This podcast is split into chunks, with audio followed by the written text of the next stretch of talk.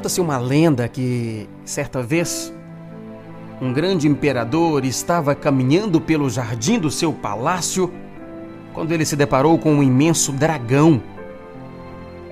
E ele percebeu que o dragão estava sedento e, como ele trazia consigo um cantil de água, num gesto de bondade, ele decidiu saciar a sede do grande animal.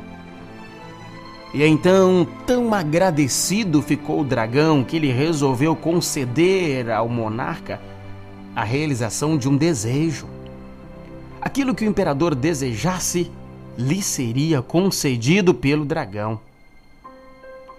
E então, após muito meditar, o soberano disse o seguinte: Olha, eu desejo conhecer a verdadeira felicidade.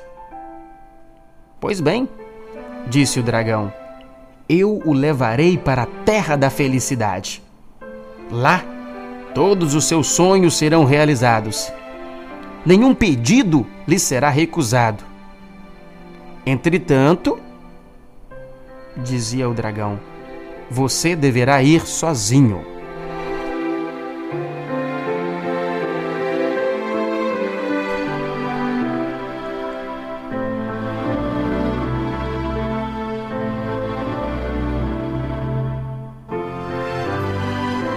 E então, o dragão disse para o rei que ele não poderia levar nem a sua esposa, nem os seus filhos, nem mesmo seus criados, pois que se os levasse estaria realizando o desejo de mais de uma pessoa.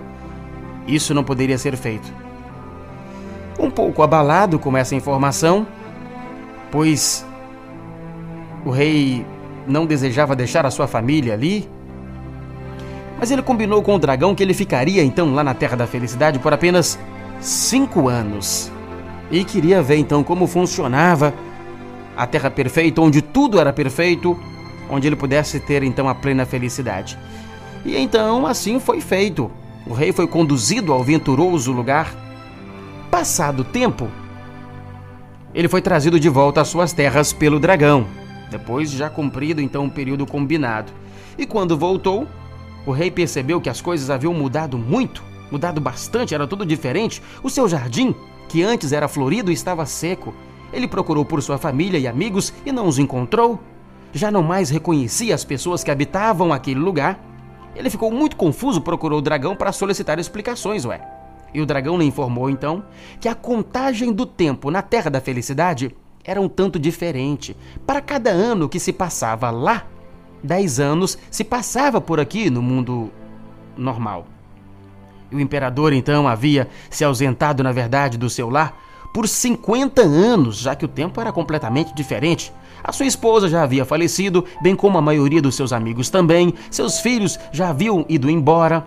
E agora, então, desesperado, o rei começou a se lembrar dos anos vividos na Terra da Felicidade lá, e ele percebeu que aqueles anos eram ínfimos, insignificantes, se comparados à lembrança dos momentos alegres que ele tinha passado junto ao seu, junto à sua família.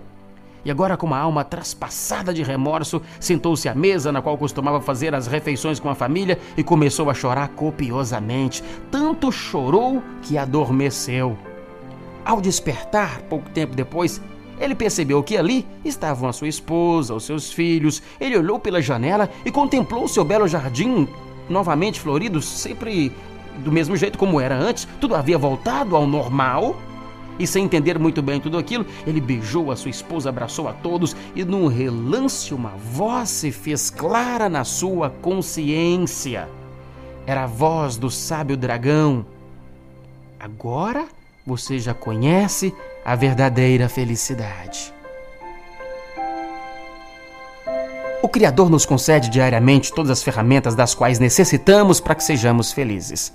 Em geral, elas estão muito próximas de nós. É a família que nos aconchega, os amigos que nos alegram, o trabalho que nos sustenta, a oração que nos fortalece e até mesmo as dificuldades que nos ensinam a caminhar melhor. A felicidade que tanto almejamos anda ao nosso lado. Top Gospel.